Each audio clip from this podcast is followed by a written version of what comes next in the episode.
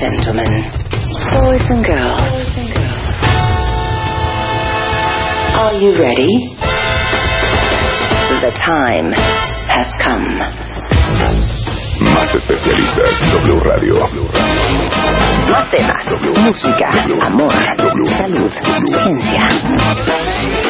De baile, W. W Radio 96.9. Marta de baile, en W, lunes a viernes. De 10 a 1, estamos. ¿Dónde estés?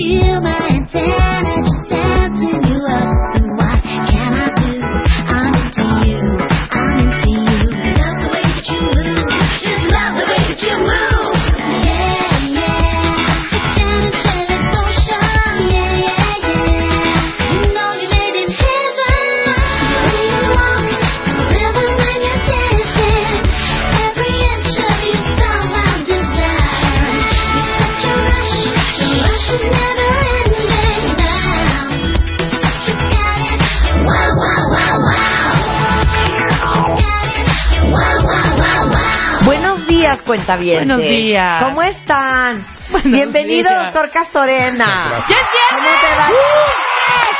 Oiga, po- espérense, ahorita vamos a hacer una cosa increíble con el doctor Castorena, que es nuestro cirujano oncólogo, que es todos los check-ups que nos tenemos que hacer sí o sí en el 2018, para que todo el mundo vaya haciendo su lista y ahora sí se los hagan. Pero bueno, a ver, eh, algo bien importante antes de, de comenzar este programa, porque es el último de esta semana, es hablarles un poco de lo que lanzamos el pasado 13 de diciembre, My Favorite Things 2017. Yo sé que muchos de ustedes estaban súper acostumbrados a que en My Favorite Things regalamos coches, regalamos alegrías, regalamos viajes y hasta un millón de pesos. Dinero.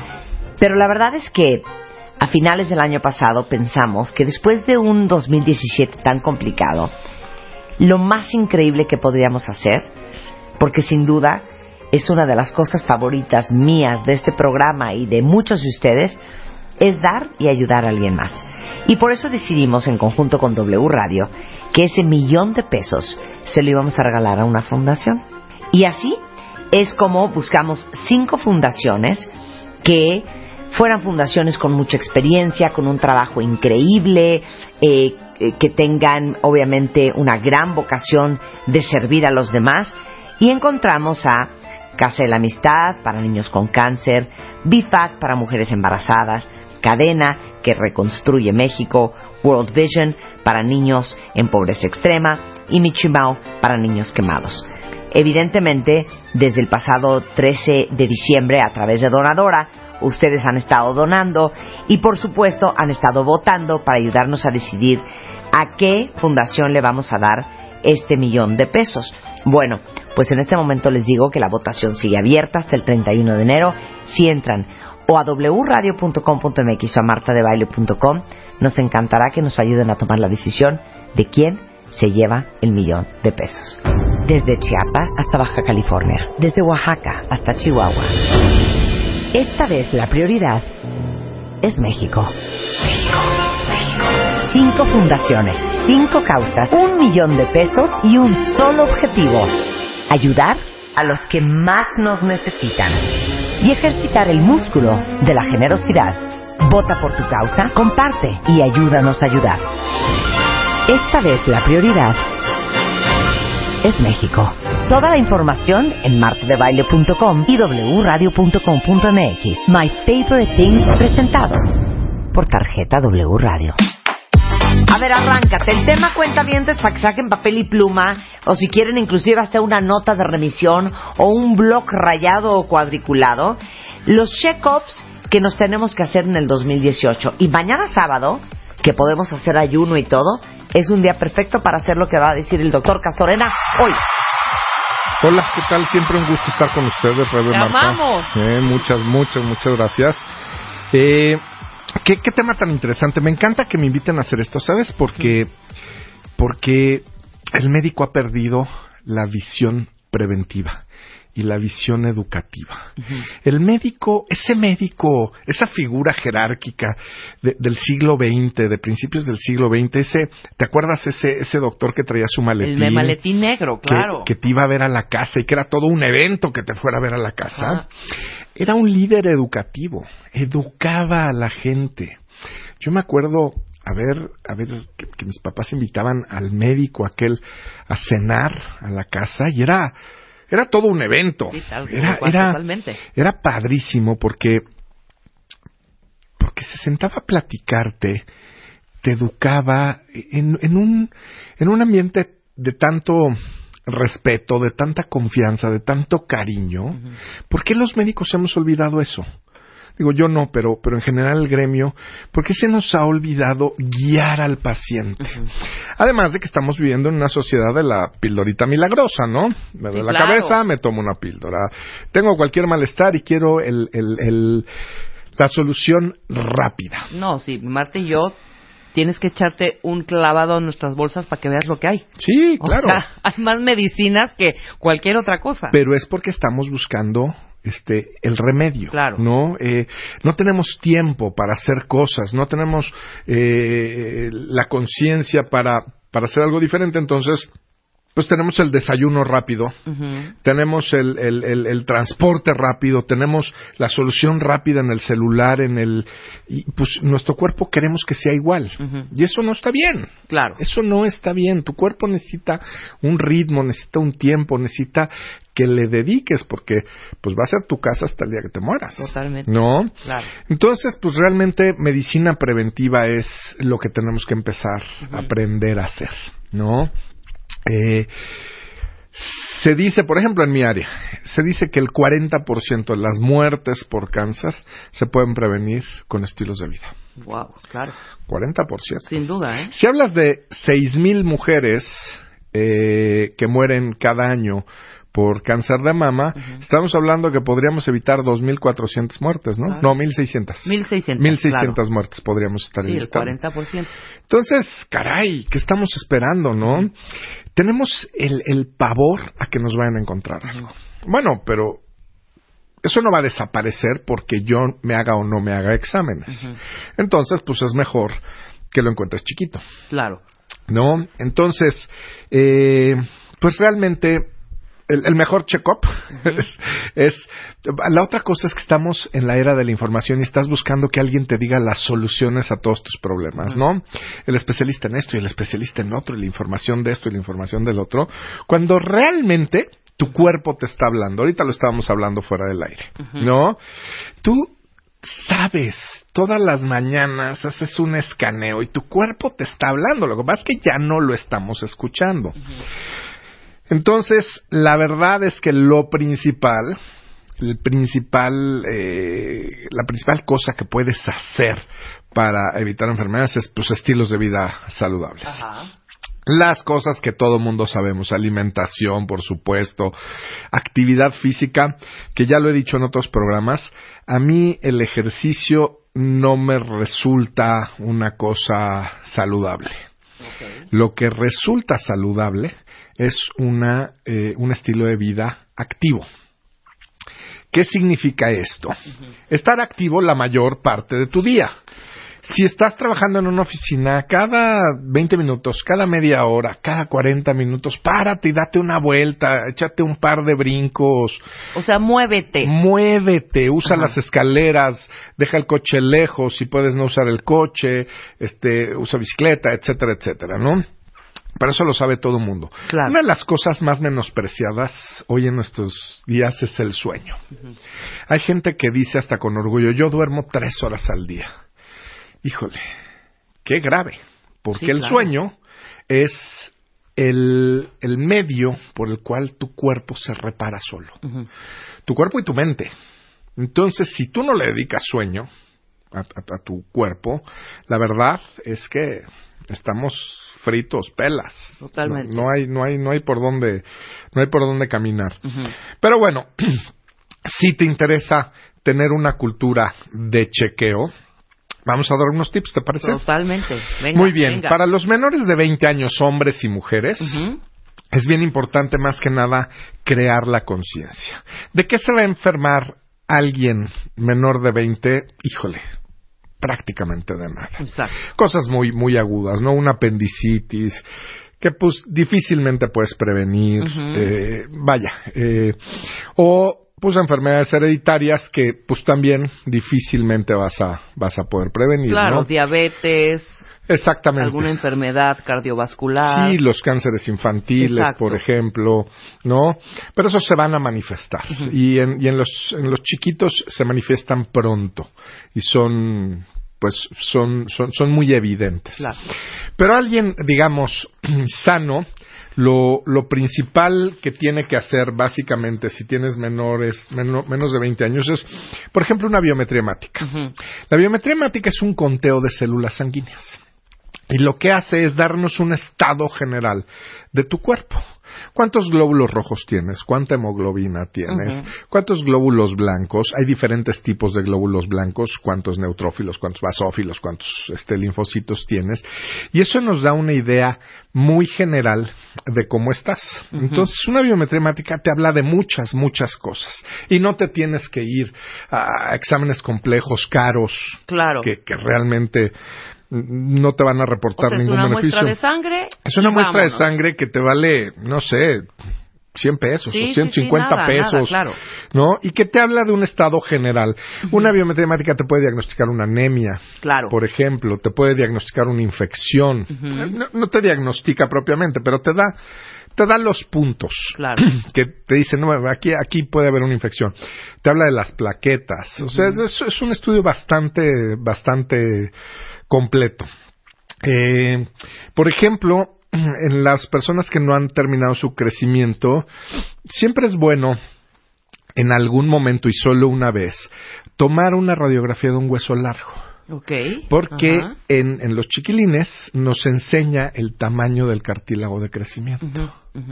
Y entonces puedes detectar alguna ah, adolescencia precoz o puedes eh, detectar anormalidades del crecimiento mediante Claro. una sola placa. Y se puede controlar Claro, a tiempo. claro, antes de que se cierre el cartílago se puede hacer muchas puedes cosas. tener algún tratamiento y eso te, te puede ayudar. Te claro. voy a decir, por ejemplo, el, el, el, el- en la cultura del antibiótico para todo, ¿no? Por ejemplo, la ciprofloxacina, que es un, un, eh, medicamento bien ampliamente utilizado, Ajá. eh, la ciprofloxacina cierra el cartílago de crecimiento. Entonces, no le debes de dar ciprofloxacina a los niños porque le cierras el cartílago de crecimiento. Entonces, pues vas a tener... claro. Le habrá pasado eso a Marta. ok. Entonces, perfecto. El primero, esta eh, biometría eh, Hemática. hemática, Sí. exactamente. peso y talla. Es bien importante ir viendo cómo vas con respecto a la gente de tu edad y de tu complexión. ¿no? Eh, y hay que usar tablas mexicanas, ¿no? Porque eh, durante mucho tiempo se usaron las, las, las, este, las tablas de peso y talla de, de, de los gringos, ¿no? Y entonces, este, resulta que pues todos éramos chaparros y todos estábamos bajos de peso. ¿no? Porque pues nuestro promedio de peso y talla es bien diferente. Entonces, eh, básicamente ver cómo vas y detectar si en algún momento, que es normal tener como fases en donde no creces tanto, los, y después vienen los famosos este, estirones, ¿no? Claro. Que, que, que vienen con los niños. Eh, mantener un índice de, eh, de masa corporal sano. Esta es una cosa importantísima. Somos el primer lugar en el mundo en obesidad infantil. Sí, de acuerdo. Eso no puede ser. Claro. Y eso no es genético, eso es estilo de vida. Claro. Le estamos dando mal de comer a nuestros niños. Estamos también dándoles lo primero que se nos pone enfrente para porque no tenemos tiempo. Claro. ¿Sí? Esto es una cosa gravísima. Tenemos el mayor índice de síndrome metabólico en los niños. Estamos teniendo niños que los estamos impidiendo y además ni siquiera están en el control ellos. No es justo. Entonces, De acuerdo contigo. Creo totalmente. que si, si vamos a enfocarnos en algo en, en menores de 20 años es índice de masa corporal. Perfecto. Y si detectas que tu chiquito, que tu chiquita está en un índice de masa corporal elevado, hay que hacer algo al respecto. No podemos permitir, porque eso afecta su crecimiento, afecta su metabolismo, afecta su mente, su inteligencia. Eh, y, bueno, pues además de todos los eh, problemas sociales que puede De acarrear. ¿no? Que lo molesten, que su autoestima, etcétera, etcétera. Entonces, pero y otra cosa bien importante, hay que enseñarles a las niñas a tocarse los senos. Claro. ¿Desde qué momento? Desde que se desarrollan. Desde que te baja. Sí. Desde la primera menstruación. Qué mejor momento de conocer un órgano que cuando se está formando. Sí, totalmente. ¿No? ¿Para qué? ¿Para que se detecte, para que se detecten algo? No, para que se hagan la conciencia, para que se hagan la rutina. Claro. Y en los hombres los testículos. Ok. muy El bien. cáncer de testículo es un cáncer bien frecuente en adolescentes. Entonces, si aprenden a tocarse los testículos desde muy chiquitines, van a detectar algo eh, muy tempranamente. Perfecto. Y yo creo que añadir al tema del síndrome metabólico, ¿saben qué? Revísenle eh, las, ¿cómo se llaman aquí? Las knuckles, este... Los, Los nudillos. Los Los nudillos. nudillos, el cuello, las rodillas, los codos a sus hijos, porque normalmente se ponen negras esas partes Sí. cuando los niños tienen resistencia a la insulina. Y, y eso es, pues, el principio de una posible diabetes cuentavientes. Entonces, eh, es bien común, como lo hemos hablado mucho, que, pues, en una sociedad tan gorda como la nuestra, como lo decías ahora, pues los niños ya estén con problemas de resistencia a la insulina desde chicos. Y adivinen qué, eso no sale a sacatazos. No. ¿No?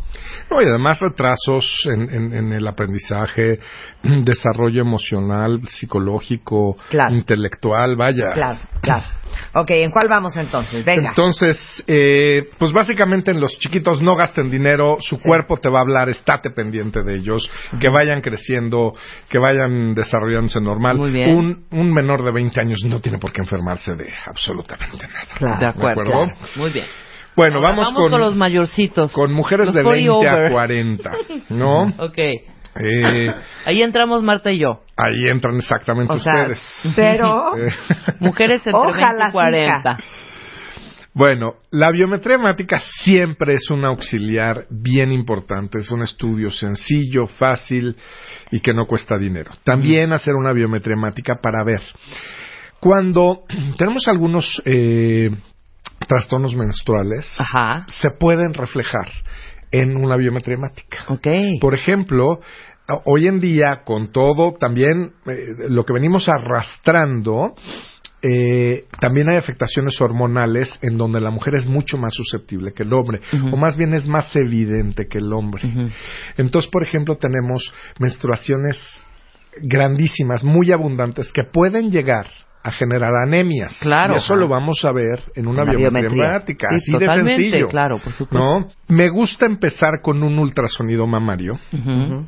entre los 20 y los 30, entre los 20 y los sí, entre los 20 y los 30, 35, con una sens- para, para una sencilla cosa, para demostrarles a las mujeres que todas las mujeres tienen bolitas y las bolitas son normales. Ajá. No tienen por qué espantarse por tener bolitas en los senos. Las bolitas en los senos nos hablan de una actividad de tus ovarios normal. Me dicen que eres una niña joven con ovarios que funcionan. Claro. ¿Por qué algunos médicos se han dedicado a espantar a las mujeres? De, es que yo tengo quistes, es que yo formo. Sí, No, sí, no, sí. Pues es normal, qué bueno que los formes. Me, me preocuparía que no los estuvieras Claro. formando. Claro. Una, una niña. Pero hay que checárselos igual. Claro, hacemos un- No, sí, una base. pues, ¿cómo ya no? sabemos cómo son tus senos. Claro, Y de ahí nos arrancamos. claro, ¿No? claro. Entonces, Un- ultrasonido cuando eres más chica, 20, 25, Sí, 28. que nos va a hablar de la estructura de tus senos y te va a dar la tranquilidad de que no tienes absolutamente nada más que... No una, una mamografía. No, no, no, no, no. Ok. En gente que tiene antecedentes de cáncer de mama en mamás jóvenes o hermanas jóvenes, Ajá. es en las únicas en las que podemos sospechar una herencia, un mito frecuente. Es que mi mamá tuvo cáncer de mama, entonces yo me tengo que cuidar. ¿A qué edad tuvo cáncer de mama tu mamá? A los 80 años. No, no, no hay una relación Claro, eh, de herencia ahí clara. Cuando me preocupa cuando tu mamá tuvo cáncer a los 30, 35 años, Exacto. 40 años, ¿no? Ok. cuando una hermana, un hermano, cáncer de colon, cáncer de ovario, muchos, ahí sí empezamos. Por lo general la rutina es empezar a checar a la gente 10 años antes de la edad a la que diagnosticaron a su familiar más joven. Ah, eso está interesante. Sí, claro. 10 años antes de la edad a la que empezaron a diagnosticar, a, a la que le salió al familiar. No hay ningún examen de sangre que te dé indicios. Déjame ser más profesional. Sí, claro. Que te arroje unos indicativos de, "Mm, voy a checar más a fondo. No sé. En general no, en específico sí. A ver, O sea, venga. si yo estoy buscando un, Claro, si ya estás un buscando. cáncer de próstata, pues Sí. sí, sí tengo algunos Sí, el antígeno exámenes. prostático, Ah. ok. Pero si tú llegas y me dices, "Oye, yo quiero que me descartes todos los cánceres, Sí. es imposible. No, No, hija, no ¿cómo existe. quieres más? No existe. Ok, espérate, Porque Bueno, le voy a meter espérate. otra variable, le voy a meter otra variable. un, un, un, un, ¿cómo se lo- un, un pet, pet. un pet. De todo. el PET lo que te hace es detectar actividad metabólica anormal, Por eso. acelerada. Ajá. Por eso marca el cerebro, por eso Sí. marca el corazón, marca Sí. los riñones, marca el hígado, un PET, porque, porque son los órganos más, más activos. Pero, ¿y si yo te hablo de un cáncer que no incrementa la actividad metabólica medible por el Ajá. PET? Pues sí, ya nos Ya fregamos. nos hija. fregamos. Si te hablo de una leucemia, por ejemplo, no la detecta un PET. Claro. No, pues, Y es una de las cosas que estamos viendo más frecuente ahora en adultos, leucemias, por estilos de vida. ¿sí? Ujú. Ok, vea, te voy a meter una variable. Pero después del corte, Marta. Después del corte. No se vayan, cuentavientes, para que nos enseñen a leer una biometría con el doctor Gerardo Castorena en W Radio. En W. Nosotros nos vamos a corte. Marta de baile. En W. Estamos donde estés. Are you ready? Estamos de vuelta. Estamos de regreso en W Radio. Estamos hablando con el doctor Gerardo Castorena, que es, eh, bueno, cirujano, oncólogo, eh, del American British Causeway Medical Center, o sea, el estudio ABC. Y déjenme decirles que orgullosamente fundador de México, de México Breast Cancer Center, la primera clínica de manejo integral de enfermedades mamarias con enfoque humanístico. Y bueno, ya saben que es una eminencia en el tema de oncología diagonal, cáncer de mama, entre otras alegrías. Eh, antes de irnos a corte te preguntaba yo que si en alguna en alguna prueba de sangre como una biometría hemática o el perfil, ya sabes, 20, sale algo raro que te pudiera indicar que hay que checar más cosas. Por ejemplo, salieron bajas los leucocitos, salió no sé qué, no sé cuánto. ¿No? Sí, sí, sí, sí, definitivamente te dan indicadores. Ajá. ¿No? Cuando algo no. Un, un solo dato en medicina Sí. no, te hace, no te dice nada. ¿No?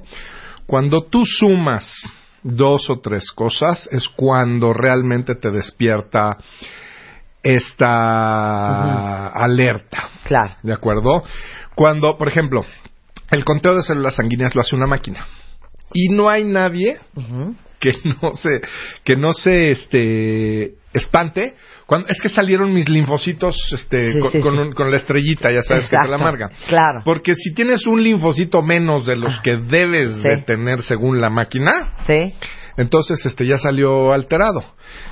Pero no tengo ninguna otra alteración. Claro. Lo cual Entonces significa que es no- cuando la paciente te busca, estés donde estés, Exactamente. con los pelos parados, a decirte que. Te voy a poner un ejemplo. Para apendicitis aguda, Ajá, se elevan los glóbulos blancos, ok. pero se elevan los neutrófilos y bajan los linfocitos, que son dos tipos de glóbulos blancos. Ok. Y eso te dice, aguas, este paciente tiene apendicitis. Ah, dale. No, Por eso hay que hacerse una biometría. correcto. Es de los estudios más completos, más Aparte, ¿qué, qué le sacan que- a uno? A mí me acaban de hacer una, un, un dos, dos tubitos.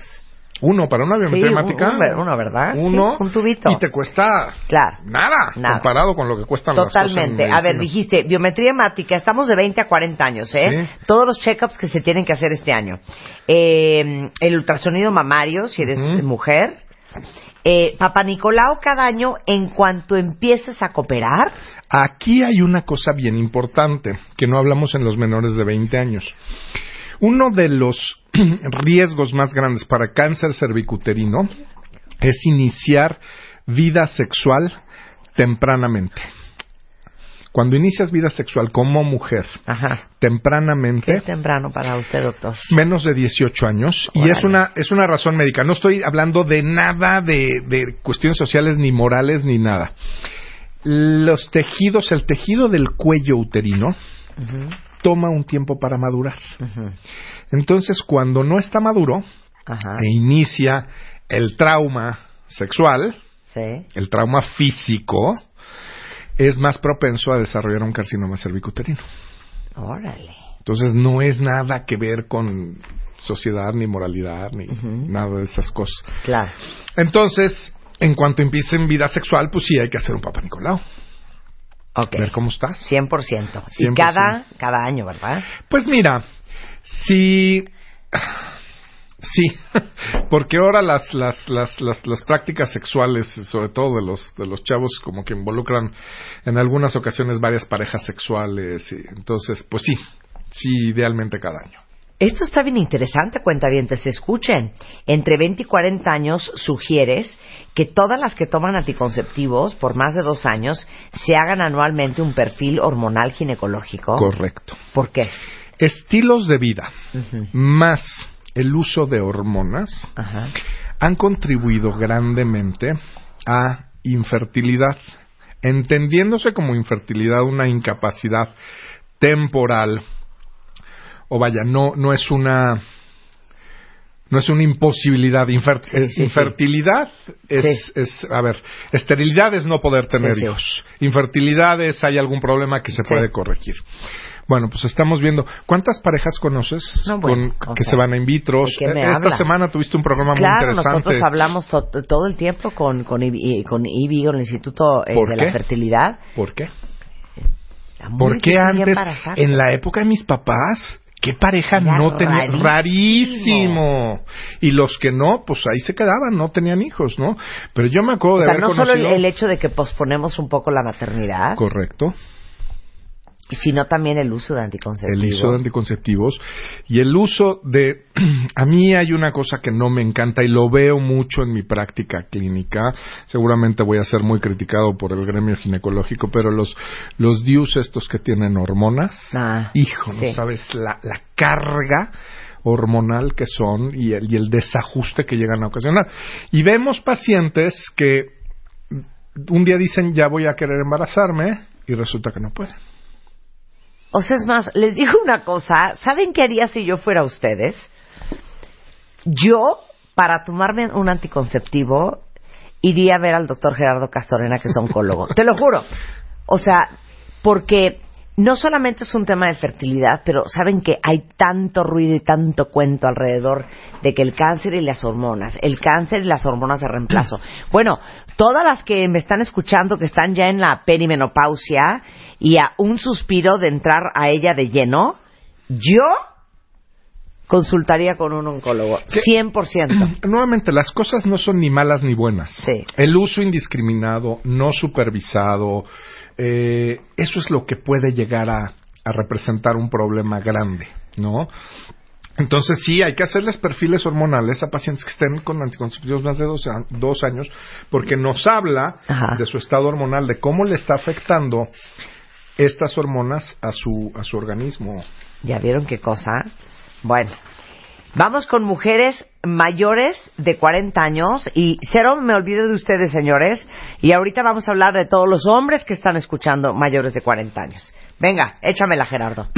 Pues un perfil hormonal ginecológico cada tres o cuatro años, Po- porque eso, po- porque eso te va a permitir predecir de alguna manera el estado funcional hormonal de la mujer. ¿Qué significa esto? ¿Cuándo va a tener su menopausia? Sí. Y entonces en vez de atascarla con hormonas cuando tenga su menopausia, puedes prever y puedes ir haciendo ajustes Cositas. para que no necesite una terapia de reemplazo hormonal. Ok, te puedo hacer una pregunta perra. ¿Sí? Obviamente, el tema de la menopausia, en teoría, lo ve el ginecólogo, ¿no? Sí, ¿Quién es nuestra opción B? el endocrinólogo. El endocrinólogo. ¿Quién te gusta más? Eh, ¿Quién de nombre? O sea, sí, ¿cuál, cuál especialidad te gusta más para una menopausia? Ah, endocrinólogo, 100%. Endocrinólogo. Los endocrinólogos tienen una cosa que muy poco se conoce, que son especialistas en metabolismo del calcio. Y resulta que el calcio es todo un tema y todo un rollo de Todo la un menopausia. zafarrancho. Desde osteoporosis hasta metabolismo tiroideo, hasta metabolismo de las, de las glándulas hormonales, sexuales, todo. Entonces, pues, ¿quién quieres que te maneje? Un, un, un, un, un- Yo creo que yo, yo y Rebeca eh, nos vamos a aventar la menopausia entre el, el- en- entre el endocrinólogo y el oncólogo. Todo con supervisión. Sí, Doble. Sí, estamos con muchos factores de riesgo que hace 50 años no tenía. Los estilos de vida que tenemos hoy en día son altamente riesgosos. Claro. Entonces, no es para que te asustes, no es para que te apaniques, es para que empieces a hacer un al de prevención. Ojo al Cristo. Exactamente. El siguiente estudio, mujeres mayores de 40 años, y ahorita voy con los hombres, ya no me presionen con su mente. Ok. Segundo. Mastografía, ultrasonido mamario y papá Nicolau anual. Ok. Muy poca gente habla de la dupla mastografía ultrasonido. Sí. Todo el mundo dice, hazte una mastografía. Y nadie habla del ultrasonido. No, Eso yo sí, ¿eh? otro. De hecho, Sí. yo sí. Hay que hacer los dos, porque nos dan información diferente. A ver, explica cómo. El- el- la mastografía es rayos X, viles Sí. y vulgares. Es una placa que atraviesa el tejido mamario y que nos da algunas eh, cuestiones, una información. El ultrasonido son ondas de, de- de sonido, Ajá. valga la redundancia, que rebotan con los tejidos y nos dan las características de este tejido. Entonces, por ejemplo, hay lesiones que por mastografía nos pueden despertar una sospecha de decir, hijo, esto se ve feo, pero le haces el ultrasonido y dices, ah, no, es una densidad del tejido mamario que no tiene nada que ver. Al revés, hay cosas que vemos por ultrasonido que decimos, oye, no, pues esto no me preocupa. Le haces una mastografía y te brinca el. Entonces, el estudio completo de la mama es mastografía y ultrasonido después de los 40 años. Ok. ¿De acuerdo? Ok. Y el Papa Nicolau, pues obviamente también es, es importante. Una vez al año igual. Sí, sí encuentras mastografías de dos o tres años, Papa Nicolau de dos o tres años, que son completamente normales, puedes extender la revisión a cada dos o tres años. Ok. Vamos con perfil tiroideo una vez al año, cuentavientes, mujeres mayores de 40 años. Sí.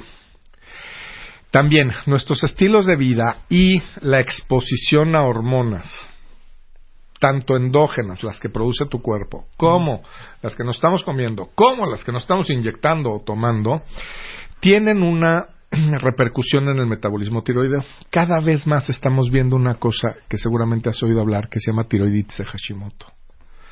Tiroiditis autoinmunes enfermedades en las que tu cuerpo empieza a atacarte porque deja de reconocer como propias las células. Ajá. Entonces, estamos viendo una cantidad de enfermedad tiroidea importantísima que no está siendo diagnosticada. Y eso sale en un perfil tiroideo. Un perfil tiroideo puede ser la pauta de cómo, de cómo va. Sensacional. Radiografía de tórax cada 3, 4 años. Correcto. Pero aunque, aunque ya nos dijo el, el cirujano de tórax que en, la, que en la placa de tórax, o sea, Cáncer no sale, ¿eh? No, sale muy poquito. O sea, sale nada.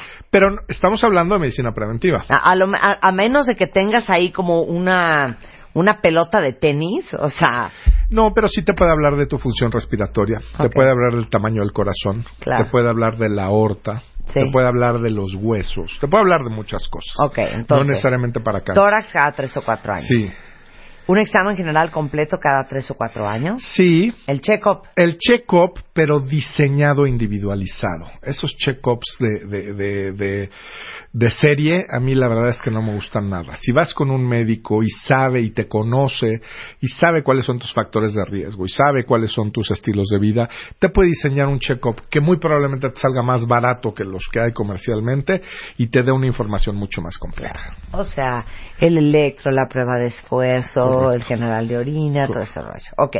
Luego, electrocardiograma. anual. Exacto. Es de las enfermedades más eh, importantes en la mujer, la enfermedad cardiovascular, Y tráscatelas. Densitometría. una densitometría. ¿Y eso qué? A ver, la osteoporosis empieza en la década de los 20 Me quiero Y- hacer una densitometría. y todo mundo Sí. se empieza a checar A los en- 50. a los 50. Sí, claro. Pues traes 30 años Sí. de atraso. ¿Qué es el mejor preventivo de la osteoporosis? El est- un estilo de vida activa, ejercicio. El ejercicio. Entonces, si tú empiezas a los 20 con una rutina o detectas, puedes prevenir la osteoporosis. ¿Saben que me voy a hacer una densitometría, cuentavientes? ¿Alguien más me quiere acompañar? Yo creo que Rebeca tampoco se la ha hecho, ya se salió, pero yo no me he hecho una densitometría. Y mi mamá tuvo, tiene osteoporosis. Pues es importante. Claro. Qué prevenir. cosa.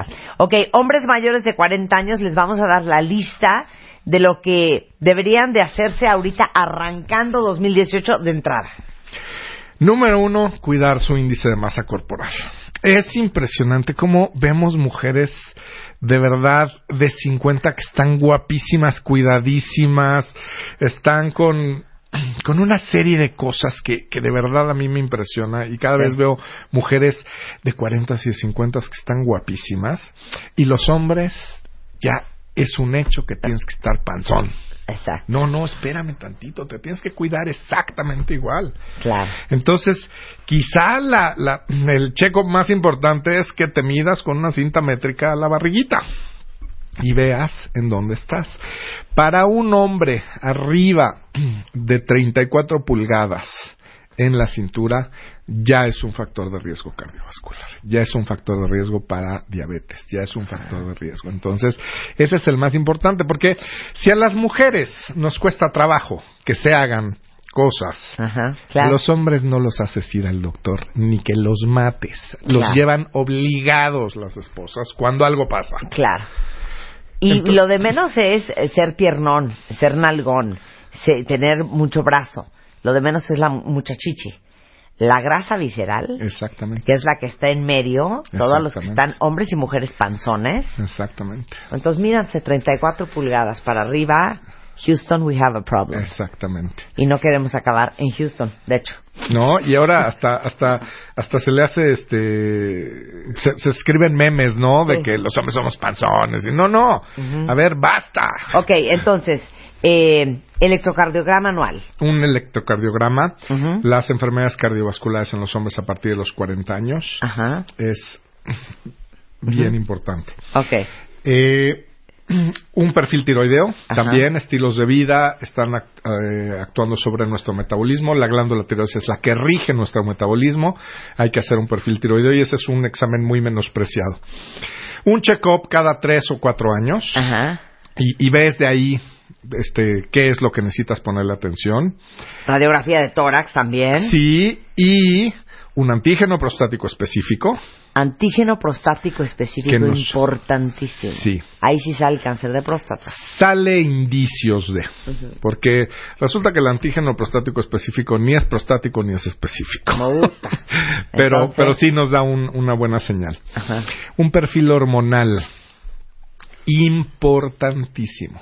La disminución de la testosterona y de las hormonas masculinas en los hombres a partir de los 40 años es impresionante. Impresionante. Y nadie le pone cuidado. Y eso tiene afectaciones psicológicas, físicas y sexuales.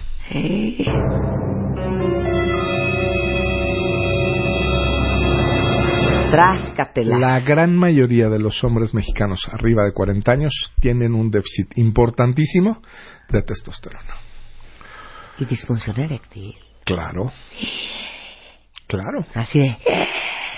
No, cuenta bien, no tienen que estar así. Y no quieren irse a cuidar. Y la disfunción Claro, eréctil no significa que no haya una erección. Claro. Significa que la erección no es de, no es de Es la, frágil, no dura. no dura o no no es como la de un chamaco de 18 Claro, o sea, nunca se convierte en un objeto punzocortante, ¿verdad? No tiene que ser normal tampoco. Claro. Y hay gente que dice es que Claro. ya es normal. No, no, no tiene por qué ser normal. ¿No? Oye, me encanta, esto es importantísimo, porque el cáncer de colon sí es más común en hombres que en mujeres, ¿no? Correcto, A ver, hablemos de la colonoscopía y la Colonoscopia, endoscopía. endoscopía, entre los 40 y los 50 años estamos debatiendo ahorita. Casi todos los cánceres de colon empiezan en unas estructuras que se llaman pólipos. Y los pólipos se pueden quitar por endoscopía y eliminas el problema. Sí. Es un, es un, es un procedimiento de entrada por salida. Cuando tú diagnosticas un cáncer de colon, significa que este paciente tuvo ahí problemas hace 5 o 10 años. Entonces, ¿cada cuánto a partir de los 40 hay que hacerse la colonoscopía, que es por abajo, por el recto, Yo diría y la cada- endoscopía por la boca? Si es una colonoscopia normal, yo diría que cada dos o tres años, incluso hasta cinco años. ya me la hice, a mí me volteé. Sí, y es, y es, y es de verdad, es un, Sí. es, es un life saving. No, la, la colonoscopía no tiene un tema. El único tema es prepararte para la colonoscopía. sí. Porque métete dos litros de Nutelli y Sí. quieres morir. Exactamente. ¿Cómo se llama? Nutelli, ¿no? Sí, hay El chiste es que te da un chorrillo fleece, espantoso. O flax, o se llama, fleece, o uno de esos. Fleet. Fleet, exactamente. Pero endoscopía de tubo digestivo alto y bajo después de los 50 años. Sí. Y también en las mujeres, ¿eh? Sí, cáncer de esófago, cáncer de estómago, cáncer de recto y cáncer de colon. Nada más con eso. Todo eso sale ahí. Todo eso sale y además, tú imagínate que sales de una colonoscopia y te dicen, oiga, ¿sabe qué? Le quitamos dos pólipos y le quitamos el riesgo de tener un cáncer de colon en dos o tres Oiga, años. doctor, ¿dónde y ya, quiere y ya no hay que yo- hacer ¿Dónde nada quiere más. usted que yo lo bese? Claro, claro. Vamos a empezar a pensar positivo con estas cosas. Bueno, eh, el doctor Gerardo Castorena Cuentavientes está aquí en la Ciudad de México. ¿Dónde te encontramos, mi querido Gerardo? Estoy en el Hospital ABC de Observatorio. Ajá. Y estoy en, eh, en redes sociales, en eh, Twitter como arroba clínica mama y en Facebook como clínica mama. Quiero darte las gracias por el Master MOA. Ay, ¿qué Fue una experiencia padricísima, de verdad. Esa oportunidad de convivir con los cuentavientes es Los maravillosa. cuentavientes son lo máximo. Son lo máximo porque además, no sabes, me hacen sentir importantísimo. Ay, ya. Y, y de verdad me, me, me, me- me- pues yo La siento que no. Yo. Eh, a siento ver, que eres fundador del Mexico Breast No, Center. pero- pero es el la primera que- clínica de manejo integral de enfermedades mamarias con un enfoque humanitario. Es un bien. super doctor, amigo del cuentaviente enfermo. La, la, la gente se acercaba conmigo para tomarse fotos como si yo fuera Ay, una no, celebridad ya, y yo increíble. padrísimo de verdad convivir con ellos fue maravilloso fue un, fue un evento espectacular y de verdad que, que me incluyas en estas cosas para mí No. es bien importante muchas muchas ¿Sabes gracias por qué te quiere tanto la Gracias gente? a mí también, porque yo te incluyo mucho, Castorena. Yo siempre digo, inviten al doctor. ¿no? muchas gracias Gracias, Gerardo. Con esto hacemos una pausa, cuentavientes. No se vayan regresando. Como ahora sí viajar en el 2018, viene Javier Arredondo, fundador de Travesías Media, en W Radio. En W. Nosotros nos vamos a corte. Marta de baile. En W. Estamos donde estés.